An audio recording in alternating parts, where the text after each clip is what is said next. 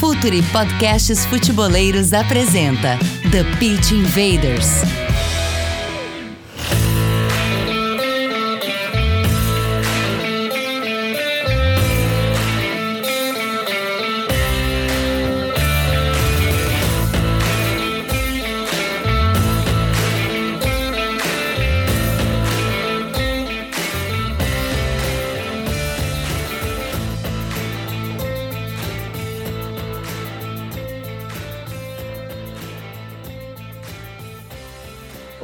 Futeboleiros! Olá, futeboleiras! Com a força de Oxbet, a maior casa de apostas do mundo, Futuri Podcast apresenta The Pitch Invaders, episódio 260. Uma história falando de maneira profunda e séria sobre o jogo. Bom, a gente está gravando este episódio no dia 19 de julho de 2022.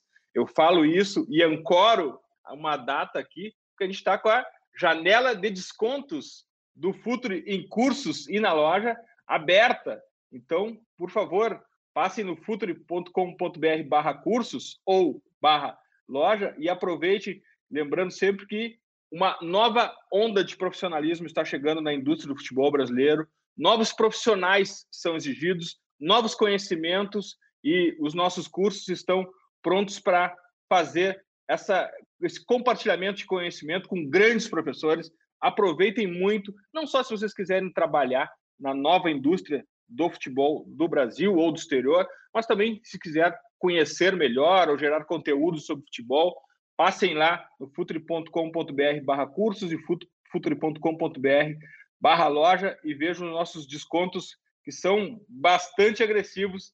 Passem lá para ver. E está na hora da nossa conexão Começar com Gabriel Correia, Correia nosso head de conteúdo.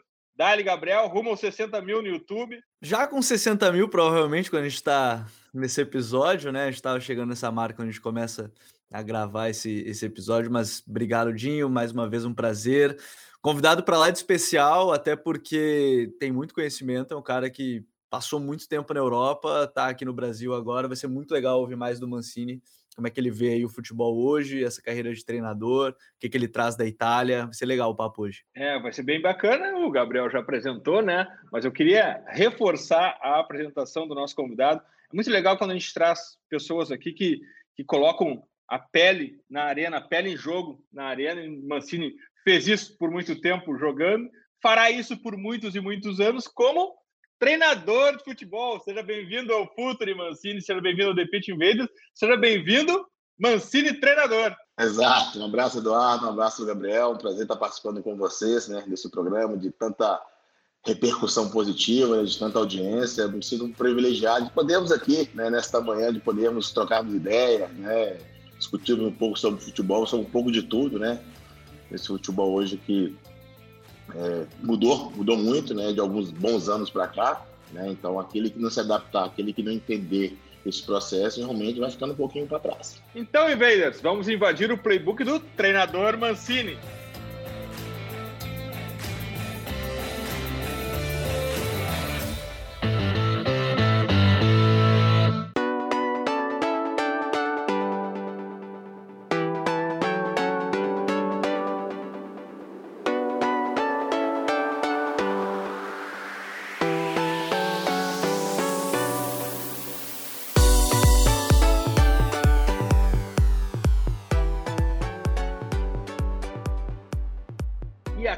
Mancini, a gente sempre, em todos os nossos 260 episódios, as conversas que a gente tem aqui, a gente sempre começa a nossa conversa com contexto, porque a gente entende também que é, um, que é algo muito uh, determinante na análise e totalmente desprezado quando a gente uh, se propõe a analisar um time, um jogador, um treinador.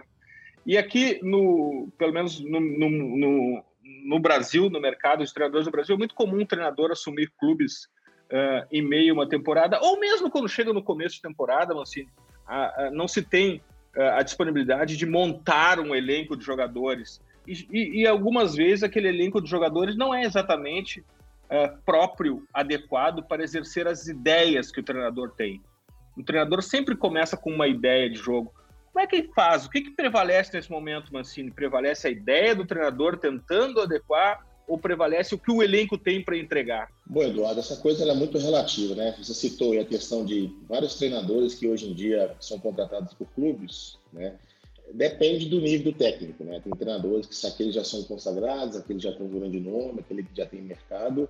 Ele é contratado pelo clube, né? E essas conversas que antecedem a sua contratação, a sua ida ao novo clube, ela é conversada e às vezes é muito exigida por ele, porque ele tem essa, essa força de exigir de falar assim, ó, poxa, ó, eu quero fulano, quero ciclano, não quero aquilo, não quero, não quero aquilo, porque tem treinadores que, infelizmente, ainda iniciando carreira, tem que aceitar tudo aquilo que vem para ele, entendeu? Então, ele tem que aceitar o que, que, que, que, o clube te oferece, aquilo que ele tem, ele tem que adaptar. Ele tem que adaptar o sistema de jogo dele com aquilo que ele tem, com o material humano que ele tem. Então, isso realmente é, dificulta um pouco o trabalho, né? Agora, se chega um treinador que já consegue é, é, pedir contratações, pedir fulano e ciclano, aí realmente o, o, trabalho ele facilita um pouco, né? Acho que que você chega no clube e ainda ter que adaptar ao, ao atleta que você tem, eu acho que isso um pouco demora você a carenagem pegar e as coisas andarem. Eu acho que é, tem essa, essa pequena grande diferença entre treinadores que são já consagrados do que aqueles que realmente estão iniciando uma carreira e, e, e um novo clube. E assim, né, Mancini, é, até antes de chegar nessa parte de você como treinador, eu imagino que a sua vivência no campo ela deve ter influenciado muito, sim. Não sei como é que você, é, até por ter vivenciado muito futebol italiano, que em algum certo momento teve aquela peste do futebol defensivo, mas hoje, pelo menos observando, a gente vê que é um, é, é um, um dos campeonatos hoje que tem mais, talvez, diferentes estilos táticos de todas as equipes, e você vivenciou em equipes grandes, né? Roma, Inter, é, enfim, jogou aqui no Brasil em equipes grandes. Mas eu queria saber a sua vivência como jogador, se você já tinha muito interesse nessa parte. É, a gente sabe que hoje cada vez mais jogadores eles estão se interessando pela questão tática, questionando, estão mais questionadores. Pelo menos a gente tem ouvido muito de treinadores aqui no, aqui no TPI. Mas a sua vivência no futebol italiano ali com grandes treinadores, em grandes equipes, num futebol que ainda naquele período de ano 2010 ali muito forte no cenário que estava voltando, influenciou muito a sua ideia de virar treinador? Ali você já tinha esse interesse? Então, Gabriel, é, eu quando é, parei de jogar bola, né, em 2016, eu não tinha pretensão nenhuma de continuar no futebol. Né? Eu falava comigo, falava com a minha esposa, falava assim, ah, não, eu vou, vamos curtir a vida, né, vamos, vamos curtir... Esse estresse diário, né? É, exatamente, porque queira ou não, são 20 anos de carreira e o futebol, você sabe muito bem, tanto você, tanto o Eduardo, que é um, é um esporte, é, por mais que dá dinheiro, mas suga muito. É, ainda mais num país como o Brasil, né? um país que é vivo de futebol, né? 99% apaixonado pelo futebol, então isso te suga muito. Então eu decidi, quando eu parei, não mexer com futebol, mas como está no sangue, né? foi coisa da minha vida toda, é, em 2016, ou 17, perdão, eu decidi né, de pegar minha família, né, eu tenho três filhos, com a minha esposa, e transferirmos para Roma novamente. Eu tenho casa lá, domino a língua, e resolvi estudar, me qualificar para ser técnico. Eu disse, poxa, Itália, eu domino a língua, eu tenho, uma, tenho um caso ali, um futebol que ele é a vida toda sempre foi um futebol defensivo, um futebol tático. Poxa, por que não aproveitar isso? O negócio que está aí para mim, cara, eu tenho que aproveitar isso. Decidi pegar minha família e decidi faz, é, fazer o curso, né, os cursos da UEFA. Eu tenho a UEFA B, eu tenho a UEFA Pro e a UEFA A. Foram três anos de curso, onde me enriqueceu muito. Eu costumo dizer, Eduardo e Gabriel, que muitos ex-atletas que foram até muito mais bem sucedidos do que eu sentam num currículo como ex-atleta. As coisas mudaram. Eu acho assim, a gente chama isso de capital simbólico, né? É, você vai entrar sim no clube, né? Pelo, pelo aquilo que você foi como atleta, né? Pela história que você em determinado clube, mas a sua permanência ali, se você não estudar, se você não qualificar, ela vai ser curta. Ela vai ser curta porque os outros estão vindo estudando, estão vindo buscando conhecimento. O futebol ele mudou muito hoje. Hoje o futebol, você citou uma coisa muito interessante hoje, é que os atletas hoje te questionam. Mas, professor, por que jogar no 4-3-3? é melhor jogar no 4-4-2, você não acha? Cara, então isso, na minha época, quando eu subi pro profissional, o treinador falava comigo assim, ó, corre, corria. Dá cabeçada na parede, dá para cabeçada. A gente não questionava. O cara mandava o ponto final. Entendeu? Então hoje, você é questionado. Hoje as informações elas chegam muito mais rápidas através de, de redes sociais, né, da internet, que hoje tá, facilitou muito né, essa questão de, de, de buscar é, é, informações. Então é isso. Eu então o conselho que eu dou, né, para os meus ex-atletas aí, os meus ex-companheiros de futebol é isso, cara, é estudar mesmo. Existe muito essa briguinha entre acadêmico e ex-atleta. Você, você, sabe muito bem que isso existe. Eu tenho uma, uma, uma, ideia com relação a isso. Eu acho que o ex-atleta ele tem uma, uma, uma metragem na frente dos acadêmicos. Por quê? Porque a vivência de vestiário, o dia a dia do campo, em determinadas situações que você vivenciou, não jogando, sem fazer gol, sendo criticado, não sendo convocado, tudo isso nós já passamos. Só quem passou sabe. É claro que, que o ex-atleta, se ele não qualificar, não buscar o seu conhecimento, um acadêmico está vindo aí, cara. Estuda, por mais que o cara não jogou, mas o cara vai estudando, vai buscando conhecimento, entendeu? Eu acho que tem espaço para todo mundo. Tem espaço para todo mundo. Eu acho que se você tem um bom auxiliar, no meu caso, tem um auxiliar que ele seja acadêmico, mas o cara pensa futebol da mesma forma que você pensa, cara, por que não aproveitá-lo? Eu vejo tantos acadêmicos aí, cara que nunca jogou futebol, são bem servidos na carreira, têm bons trabalhos, são técnicos de futebol. Então, eu acho que tem espaço para todo mundo. Mas eu acho que na vida nós temos que buscar sempre conhecimento, buscar sempre aprender, buscar sempre se atualizar. Nós somos como um HD de um computador, é o tempo todo ali naquela atualização. É, o mundo do futebol ele, ele normalmente reduz as discussões de maneira binária a ou um ou outro, né? Quando na verdade, se ele for ex-atleta e ser mais, estiver também no lado acadêmico, acrescenta muito. Não é questão de um ou outro, é um mais o outro até brinco que é muito a questão do, do, do, Kindle ou do livro físico, né? Todo mundo diz, ah, eu prefiro livro físico, eu prefiro o Kindle. Não, tu tem um e tu tem o outro, é um mais o outro. E uma, e uma, e uma discussão binária do, do futebol também é o time é, propositivo ou time reativo, né, Massini? Parece que não se pode ter um time que seja reativo quando tiver que ser e propositivo quando tiver que ser. Exatamente. É. A, a, nomenclatura hoje também no futebol mudou muito, né? Hoje, é, é, muitas coisas que a gente é, ouve hoje. Cara, foi até engraçado. Eu estava num, vendo um jogo é, no Sub-20 e eu estava na arquibancada, junto com um auxiliar meu, né? E na época eu estava em atividade. Eu trabalhava no Vila Nova. E fui ver esse jogo. Aí, estou ouvindo o treinador falando: fecha o espaço fecha o espaço, fecha o espaço. E eu sem entender nada. Em meia hora, o tempo todo, o cara falando, fecha o espaço, fecha o espaço. Cara, eu, sinceramente, viro para o meu auxiliar e falo assim, aqui, mas que que é, o que, que é fechar espaço? Eu não sabia. Fecha espaço. Eu fiquei encucado com aquele negócio. Então, assim, aí ele foi me respondeu, cara. É, fechar espaço é a questão do não deixar a bola passar entre linhas. Né? Fecha o espaço, fecha o espaço o tempo todo. Desculpa, não fecha espaço, fecha o intervalo. Perdão. Fecha o intervalo, a palavra é fecha o intervalo, fecha o intervalo, fecha o intervalo. O tempo todo. O fecha intervalo é fechar o espaço para que essa bola não entre entre linhas, né? Então, assim, é, são as nomenclaturas que hoje no futebol, ela mudou muito, né? Então, assim, é, aquele que realmente hoje não, não se adapta a isso, causa um pouco de estranheza, né? Essa é uma influência, essa é uma influência, essa é uma influência da academia, né? Exato, exato, exato. A gente também sabe temporizar. Para temporizar, você ouve todo dia. Temporiza, temporiza, temporiza, temporiza. Então é questão de segura a marcação, espera, segura, espera, espera, espera, espera. Então, essas coisas vão mudando. Não, e, hein, Gabriel, só para só aproveitar, porque essa, esse papo tá, tá muito bom também tem, tem a questão do último terço. Né? Meu Deus, o que é o último terço? Peraí, frações se aprende na terceira série também, né? na quinta série do colégio. Não vamos também levar essa discussão tão longe. É só dividir por três o campo. Exato, exato, exato. É, o futebol hoje, é, o futebol hoje é, é dessa forma que funciona. Pois é, mas nesse ponto que você toca, mas assim, eu acho que é legal, assim, porque também gera o debate dessa questão das nomenclaturas, ela acaba acontecendo, é, é natural, porque é, foi se mudando, até, por exemplo, eu lembro de ter visto esses tempos aquela do quebra o pescoço, que é o cara tá olhando para os dois lados, olhando as costas, olhando esse espaço. É, mas na comunicação com os jogadores, e aí você, como um ex-jogador, isso eu acho que ajuda, é que você estava comentando. Essa vivência do vestiário de como falar algo, por exemplo, nos cinco minutos do intervalo que você tem, às vezes que é o momento que o cara parou e conseguiu te ouvir, ou até cinco minutos antes de começar a partida.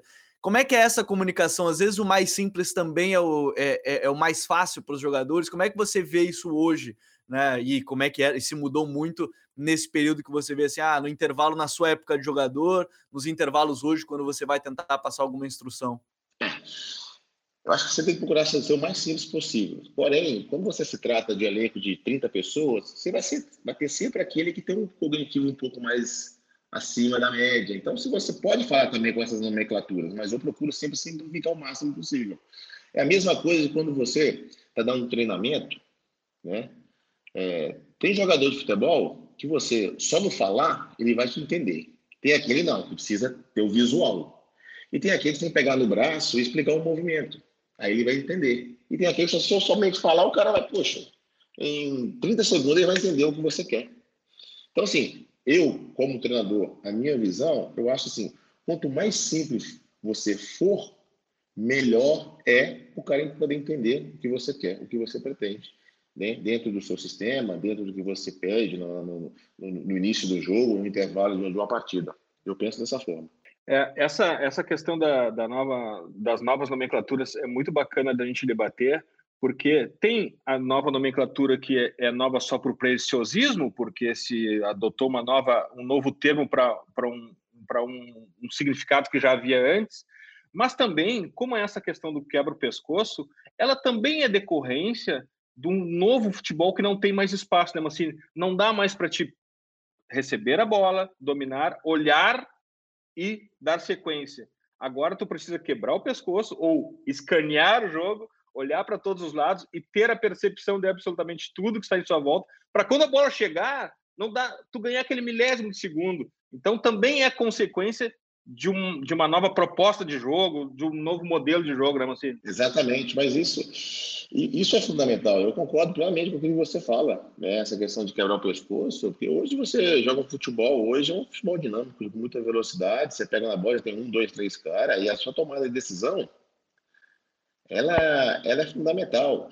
Até o seu posicionamento corporal, não sair um pouco da nomenclatura, mas o posicionamento corporal, da, da forma como você, a gente falar posição de expectativa, né? Você fica o um pouco já flexionado, você já, você já sair para poder fazer uma arranque, fazer uma jogada. É, só, é, é, é como você domina a bola. Se você está você tá reto, é o tempo de você dominar e girar, você faz dois movimentos. Se você está lateral, você já domina com, a perna de dentro já, já raça com a outra. Então, são todos quesitos e itens que são fundamentais para você ganhar vantagem no futebol hoje, no futebol que é rápido, no futebol que é veloz. Da mesma forma como vocês falam da questão do quebrar o pescoço, o cara recebe a bola, já tem que olhar antes, já tem que antever a jogada. Mas isso aí, os jogadores estão entendendo isso. Acho que assim, se eles entenderem e aplicarem isso nos jogos, no treinamento, cara, vai ser benéfico para a carreira de cada um deles. E nós, como técnico, temos que estimular isso. Eu acho que hoje o futebol falta essa questão de estímulo. É muito pouco estimulado em determinadas coisas no futebol hoje em dia. Né? Essa questão de posicionamento corporal, é, essa questão de. A gente fala muito, eu vejo muito que o futebol hoje precisa de um trabalho muito individual. O que é o trabalho individual hoje? Ah, você pega lá, por exemplo, você pega um cara que joga é, lateral, o cara é um lateral, o lateral direito vai, vai no fundo. Quando ele chega no fundo, eu vejo todos os dias nos jogos, série A, B, C e D. O lateral pega a bola, ele corta pro. Chega no fundo e corta o lateral oposto, né? o lateral adversário. Ele corta pro pé esquerdo dele. Mas só que como na vida toda ele nunca foi estimulado a pegar essa bola, cortar da, da direita para a esquerda e cruzar, o que, os caras fazem? Eles cortam dentro da área, tá? Na zona de perigo, no, último terço do campo, a gente está falando, né?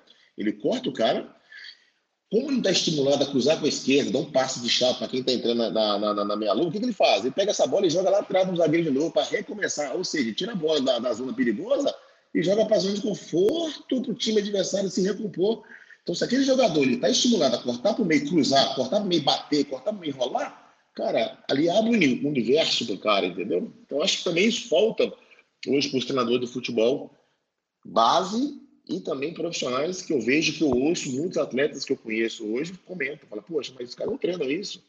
Os caras não pegam um cara que é extremo, né?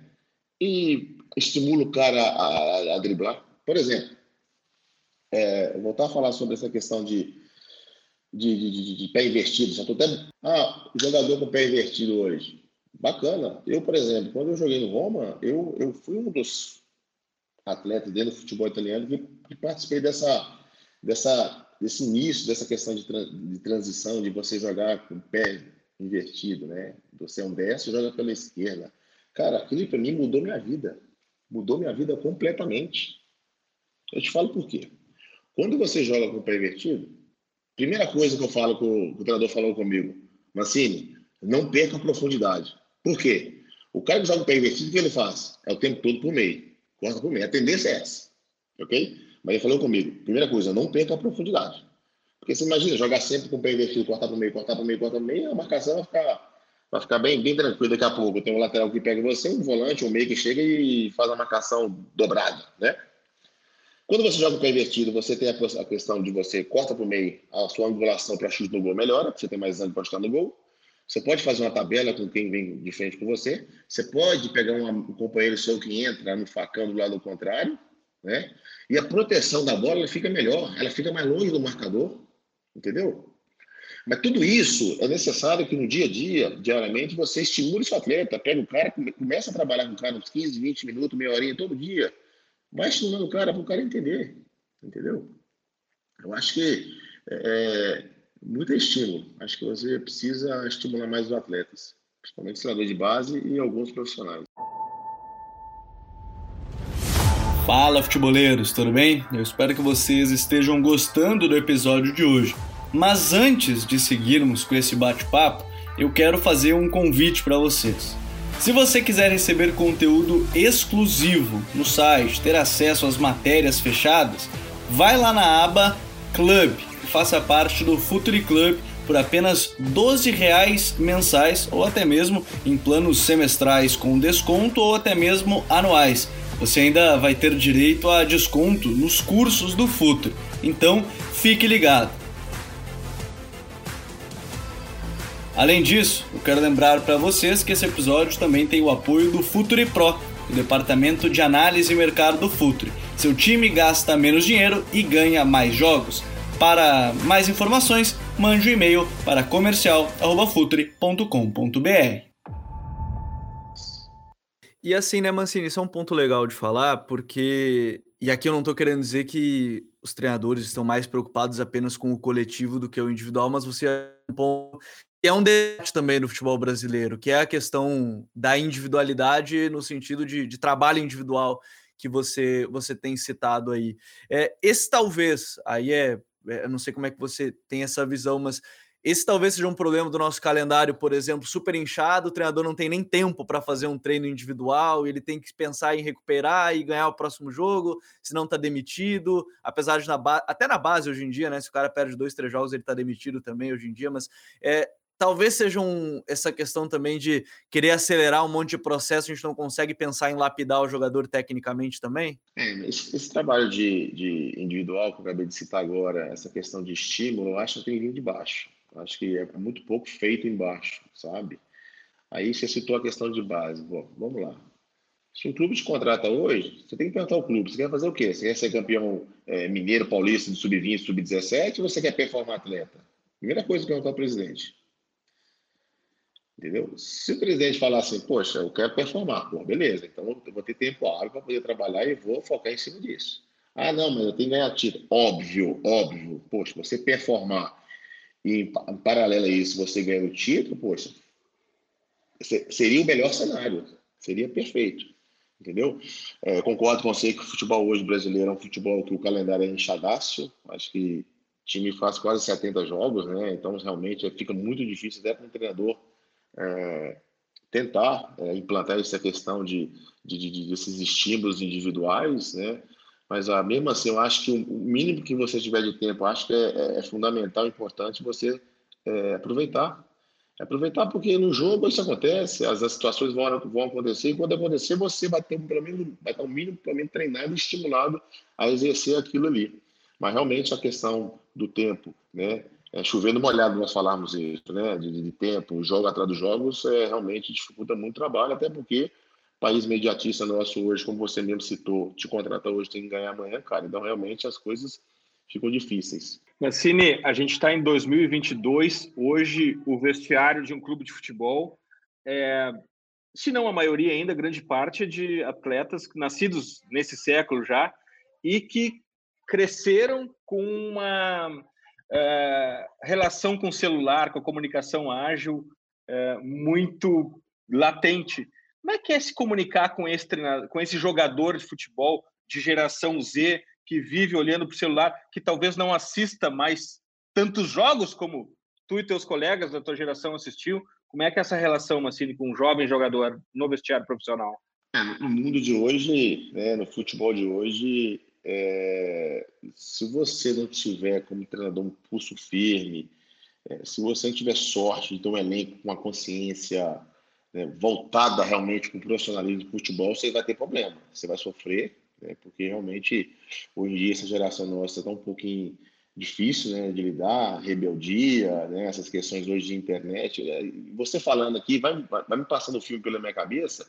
Eu lembro que quando eu jogava na Roma, antes dos jogos, eu chegava no vestiário, né, trocava de roupa, né, a gente tinha aquele nosso ritual, né, faz a massagem, um alongamento, mas só que paralelo a isso, eu naquela época eu jogava como extremo, né, ponto esquerda, com o pé invertido, eu chegava perto do meu lateral esquerdo e falava, falava falei assim, era o Toneto, falei, Toneto, Caramba, cara, vai ter uma duplinha chata hoje, hein? Um ponto e um lateral, que é difícil, cara. Então vamos lá. Quando o lateral vem, vem pelo meio, acompanha ele, você fecha. Então, assim, eu, a gente falava do nosso adversário. A gente discutia a característica do nosso adversário. Hoje em dia a gente não faz isso. Hoje em dia você vê menino postando foto com a, chuteirinha bonita, colorida, com a camisa, com o cabelo cheio de gel, cheio de tatuagem, com brinco, e quer jogar na rede social. Então, o jogo passa despercebido. Então, antes, né, antigamente, né, alguns 15 bons anos atrás, a gente tinha essa preocupação com o adversário. Né?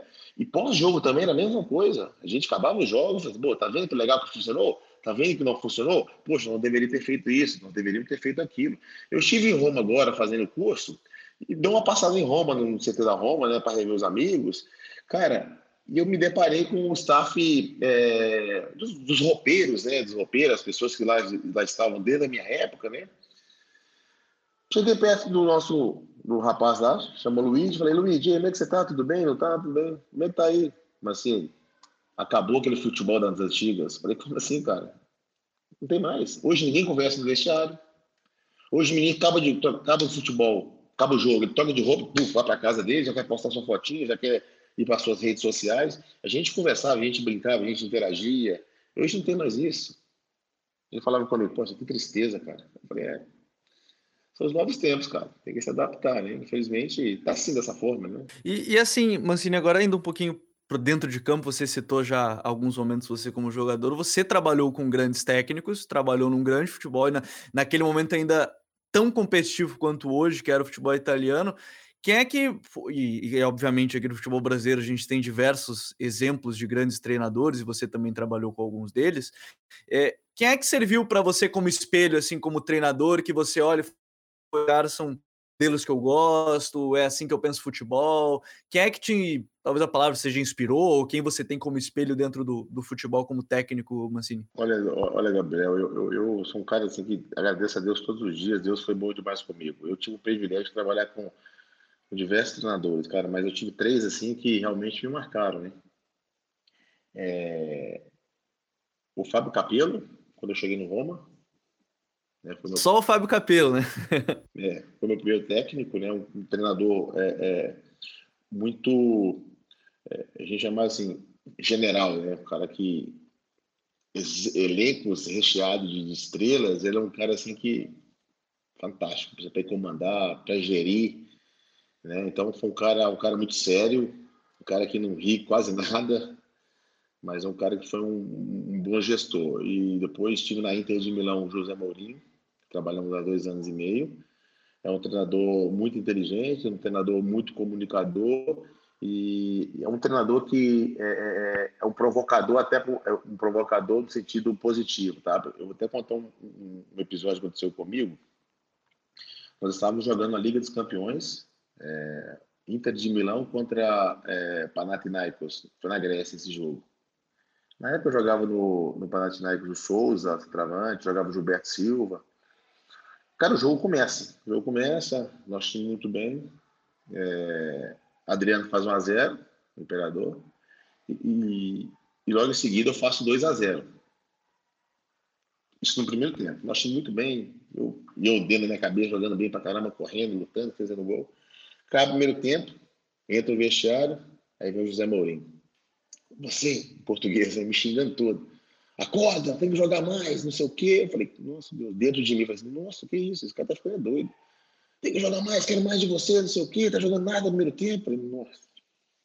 Resumindo, acabou retornando para o segundo tempo, né, cara? Cara, eu faço o segundo tempo assim, melhor que o primeiro, sem ter feito gol, mas eu faço melhor que o primeiro. Porque eu dentro de mim falei assim, vou provar para esse português realmente que tá errado, cara.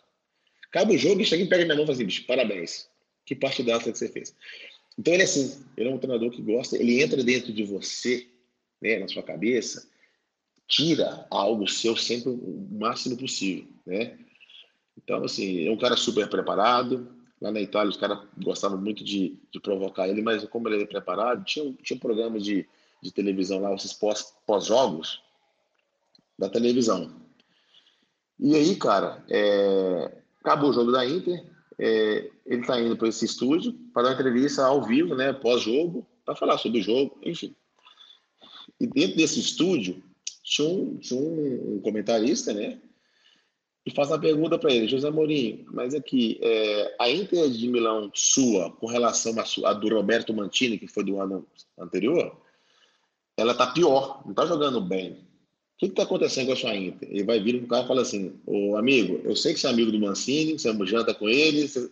Então você vê que o cara, quem está entrevistando ele, sabe a vida do cara, sabe quem que é o cara, sabe quem está perguntando o cara. Então você acha isso fantástico. Eu acho que o cara que a preparação dele é, é fundamental. Foi um jogo, nós perdemos de 2 a 0 3 a 0 contra a Sampdoria.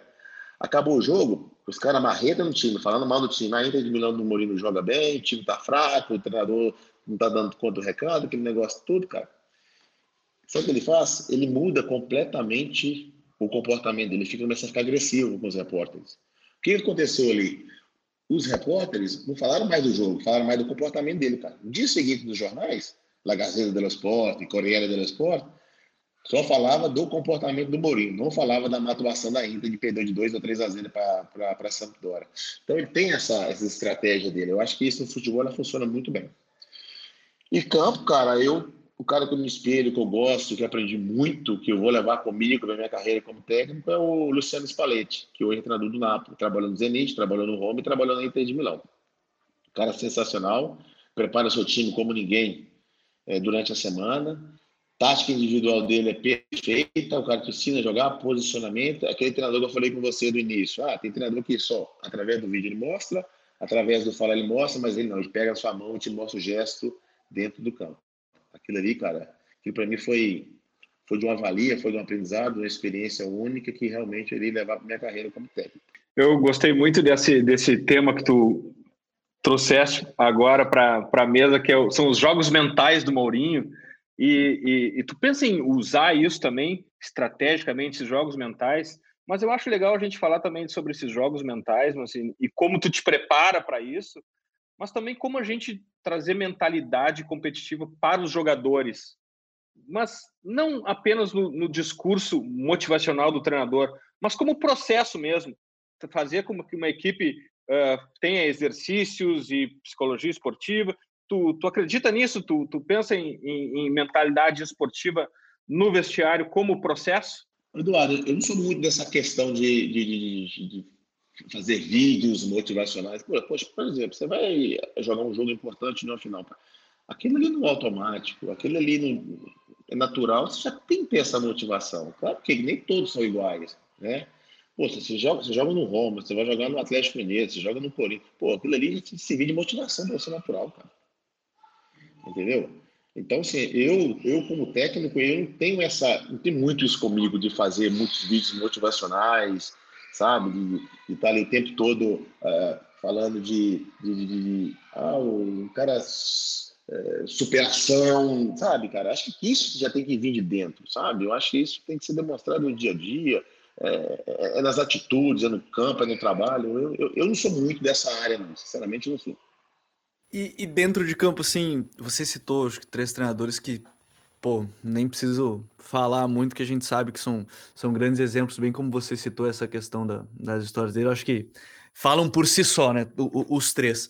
Agora, assim, quando você fala de, de pensar numa equipe, a gente citou o contexto lá no início, né, Mancini? Mas, obviamente, a gente tem um mundo ideal, né? Ah, o nosso mundo ideal é um time que vai querer ter a bola sempre, vai atacar assim, assado. É, como é que é o teu mundo ideal de treinador? Obviamente, você vai chegar num clube que talvez não dê para fazer isso, é outra história. Mas, partindo da ideia disso, até eu acho que no, no no, na prova da UEFA você tem que fazer uma monografia sobre o seu modelo de jogo, né? Eu lembro de ter lido uma do Pirlo que ele falou. Qual é o, o mundo ideal, no caso, dentro de campo do Mancini treinador? O mundo ideal seria, seria perfeito, né? Se tem um mundo ideal, cara. Cara, claro que. aí é bom, aí é bom, né? A gente fala, é, mais tranquilo. Assim, as equipes que eu gostaria, né? Que eu, que eu, pretendo, aquilo que eu penso de futebol, é é um time que tem uma relação boa com a bola, um time que gosta de propor jogo, um time que tem bem... equilíbrio. acho que na vida tudo você tem que ter o equilíbrio, tá? Não adianta você ser um treinador que ataca demais, mas só que você fica lá atrás muito, muito, muito aberto. Então, assim, eu, eu meus times equilíbrio, é o equilíbrio e quando tiver a bola, procurar o tempo todo jogar no campo adversário, ter, ter relação com a bola. Eu acho que é a questão técnica. Eu, eu prefiro muito mais um jogador técnico que um jogador de, de coração, de raça. Porque esse cara, jogador de raça, ele vai roubar a bola, mas depois. Então, assim, eu prefiro ter a, a técnica, eu prefiro ter jogador técnico do que um jogador que tenha essa seu pitbull, vamos dizer assim, sabe? Então, assim, o, time equilibrado, o time quando tiver a bola, jogar com ela, saber o que faz, e bem protegido atrás, bem organizado atrás, eu acho que seria um, um, um, um cenário ideal. Então, um time com a mentalidade, é, sabe o que quer, onde que quer, onde quer chegar. Eu acho que isso é, seria para mim um cenário ideal. Nós vamos trazer, vamos trazer o Mancini para a realidade. Então, começar um, começar um trabalho no Brasil, acho que dificilmente fugiria a primeira linha de uma linha de quatro, né? Talvez uma linha de três demandaria um pouco mais de tempo, até pela cultura e da formação dos jogadores brasileiros talvez começar uma linha de quatro, né, Mancini? Mas eu te falo, Eduardo, essa questão de linha de três no Brasil tem mudado, tá mudando. Devagarzinho, tem tá mudado, tá lento, tem mudado. mudado. Hoje tinha que jogar no 3-5-2, no 3-4-3. Mas aí vai, isso vai muito de estímulo. Eu trabalhei no Vila Nova, um clube aqui da Série D, há dois anos atrás. Tá disputando a Série D. Cara, é... começando com alguns atletas que eu tinha na, na oportunidade, atletas já, já, já rodados, né, com 34, 35 anos de idade tinha momentos que eu deixava mano a mano. E os caras assustavam. Poxa, mas como mano a mano? Né? Mano a mano. Futebol hoje, futebol é matemática, né? Se você tá mano a mano aqui na frente, lá, lá, atrás, na frente também, você tá mano a mano. Mas os caras se sentiam inseguros. Mas por que se sentiam inseguros? Porque a vida toda foi estimulada já com sobra. Mas esse processo já está vindo de muito tempo atrás. Então, quando o cara chega com 34, 35 anos de idade, pô, você tentar explicar para o cara, você tentar convencê-lo, cara, não é fácil. Então, hoje em dia, esse sistema de três zagueiros no Brasil está começando, tá, tem acontecido com muita frequência, ele tem que começar a ser estimulado lá embaixo, na base. Eu acho que você começar a fazer um trabalho lá embaixo, na base, o jogador, quando ele vai se lapidando, quando ele vai crescendo, ele vai ganhando corpo, confiança, ele chega no, no profissional, ele já chega um pouco mais confiante. Ele não chega meio com medo de, poxa, de repente jogar com três zagueiros, de repente jogar no mano aqui, não vou ter problema. Então acho que esse time tem que existir desde a base. Brasil contra a Bélgica, segundo tempo, Tite botou para defender o Lukaku no mano ali também, né? Com Miranda, era? Exato, Miranda. É, é, é isso, é isso. É, e era o momento que o, o jogo pedia aquilo. Porque muitas vezes, muitas vezes, Eduardo e Gabriel, as pessoas falam assim, mas três zagueiros na cabeça, tá? Ah, três zagueiros é muito defensivo. Quis associar três zagueiros. Ah, defensivo, time tranquilo. Negativo. O 3-5-2 é um sistema que eu gosto de jogar. Eu joguei como atleta. Eu tive um Atlético Mineiro no sistema 3-5-2 com o Geni na época. Eu fiz 17 gols como lateral direito. O 3-5-2 é um sistema que você tem três zagueiros. Você pode jogar com dois volantes ou com um volante e dois meia, ou dois volantes ou um meia. Tudo mais. Então, vamos lá. Você joga com três zagueiros. Com um volante, tá? Com dois meias, com dois extremos e dois atacantes, cara. Então você está atacando com dois atacantes, com o extremo que tem a bola, um que lado oposto, são quatro. Se você joga com dois meia, você vai jogar mais um, você estar atacando com cinco. Eventualmente, você vai atacar mais um, você vai com seis, defende com quatro. Mas é defensivo? A pergunta é. Então as pessoas associam muito. E ainda pode ter um registro, ainda pode ter um registro no meio desses três aí. O cara que chega, vai pegar um rebote, os outros vão tudo dentro da área para finalizar. Então, assim, as pessoas associam muito essa questão, ah, mas três zagueiros é muito defensivo, mas o time é retranqueiro demais, mas não é. Eu acho que não é. Então, assim, cada um pensa de uma forma. Acho que o futebol é gostoso, é legal por isso. Porque não tem a ciência exata, não tem o certo. Né? Isso que é legal do futebol eu tô aprendendo com você, aprendo com ele, não, e, discutindo. Não, e vamos, e, vamos, e, vamos, e vamos nesse exercício de imaginação aqui. Esses teus três zagueiros, colocar dois volantes de pé invertido na frente, o campo abre muito ainda. Então, assim, você vê que não, não, é, não, é, não é assim defensivo, entendeu? Eu costumo dizer com três, com três e quatro, você consegue marcar seis tranquilamente. Seis, sete, marca. bem posicionado, time curto, linhas bem, jogadores bem, bem, você marca, você consegue marcar. E assim, né, Mancini, tem, tem uma coisa legal que você falou dos treinadores até que você teve e também você citou a questão do jogador inseguro. Como é que você vê essa questão até por ser um cara que foi jogador?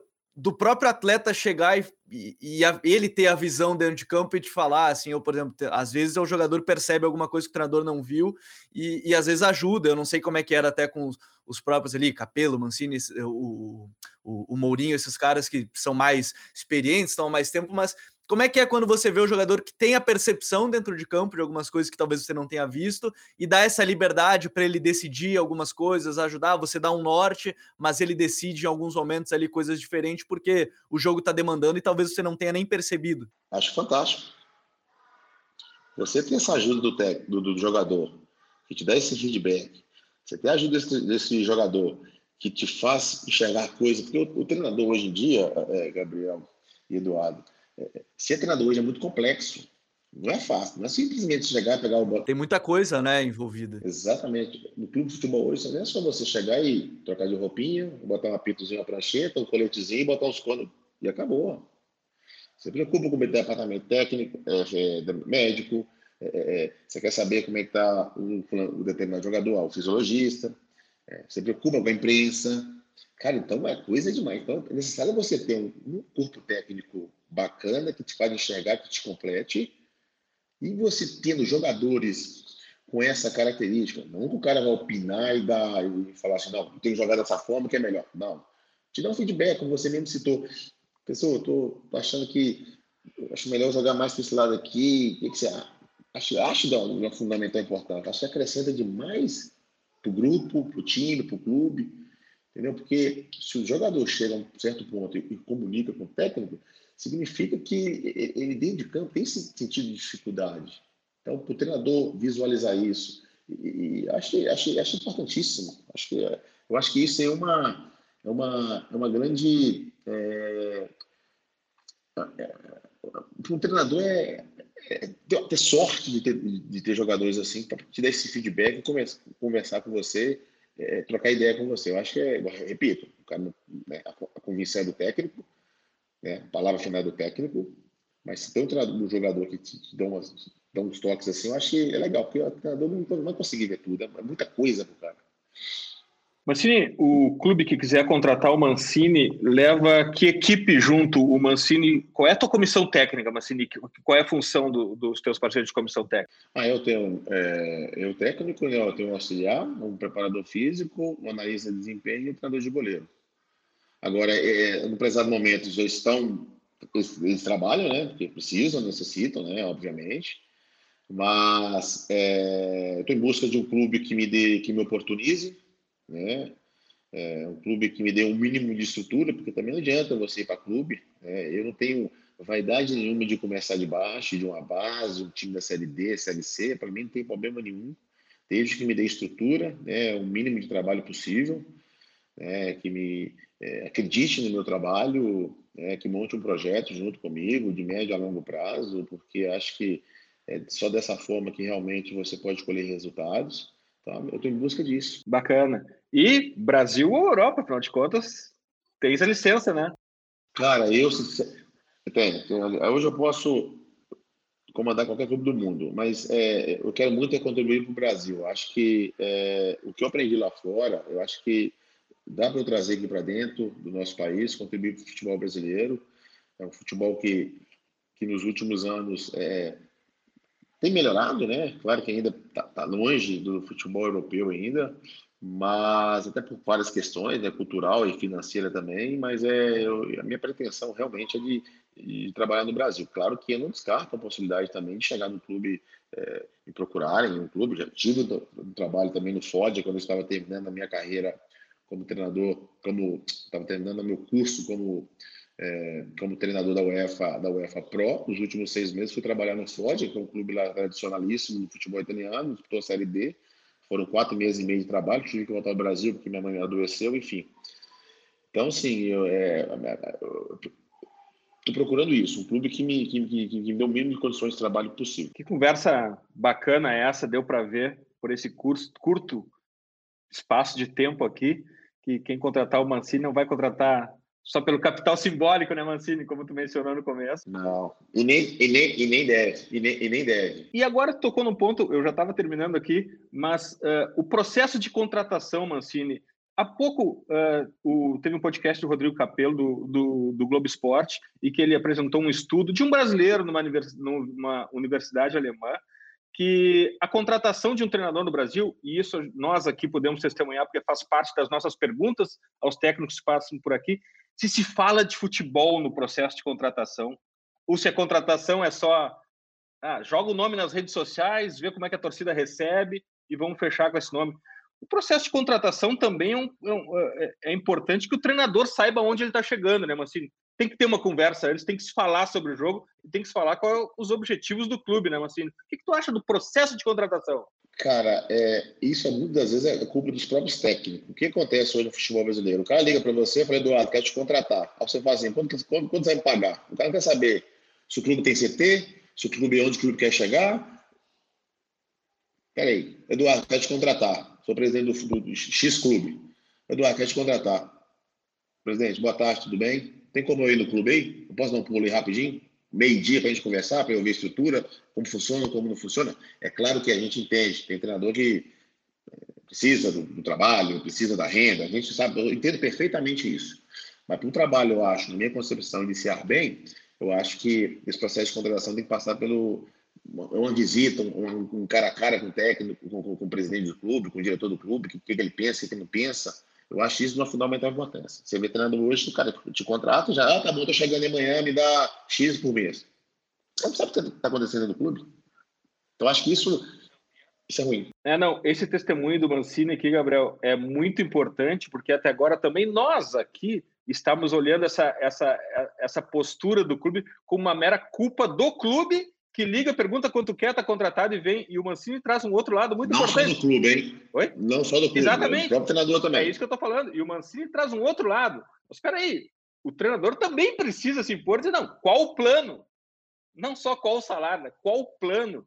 E por que está me contratando? Eu acho isso demais. É um, é um debate que a gente pode ter outros vários TPIs aqui, mas agora é hora da dica futeboleira The Pitch Invaders apresenta Dicas Futeboleiras.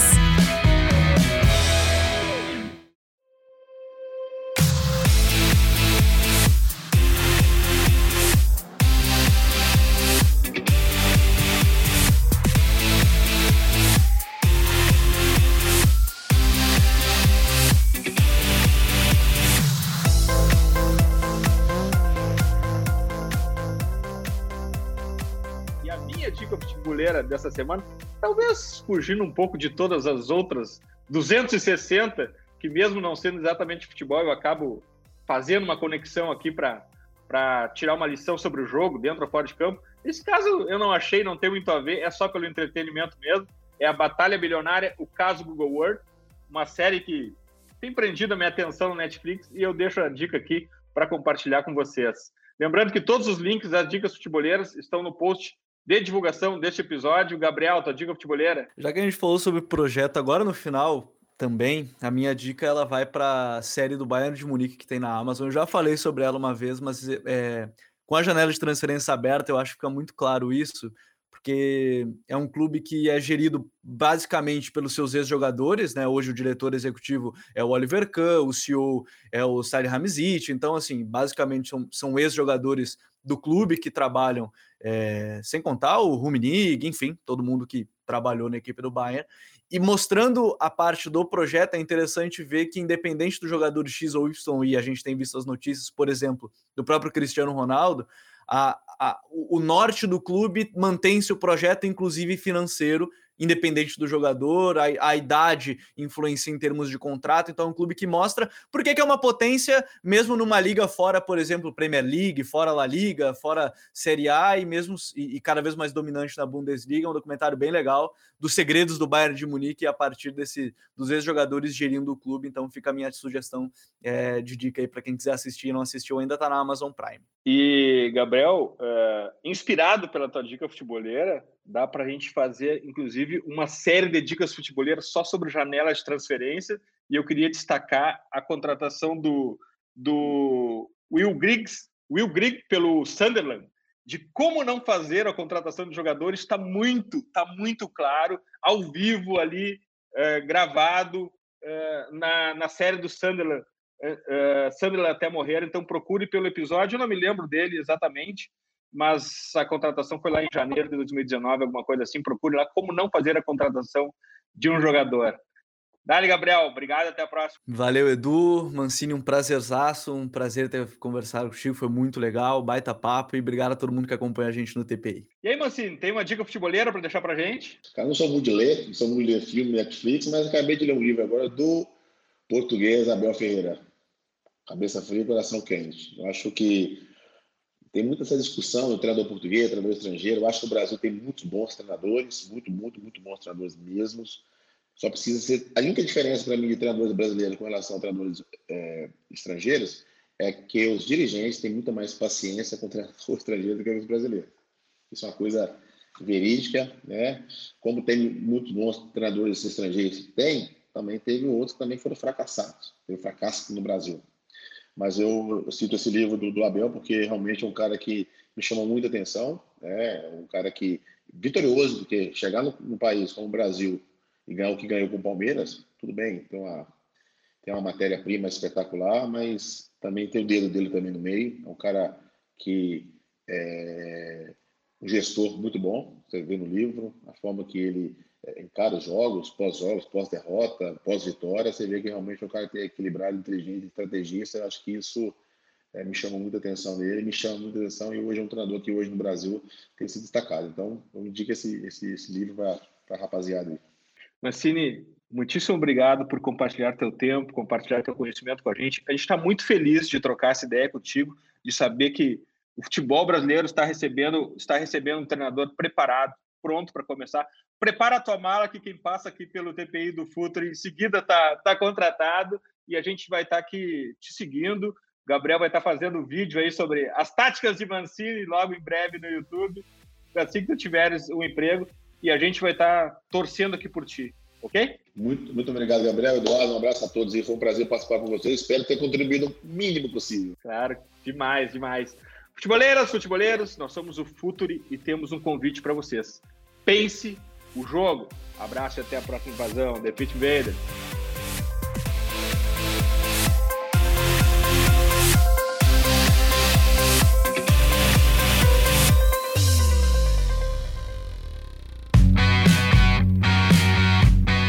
Futuri apresentou The Pitch Invaders.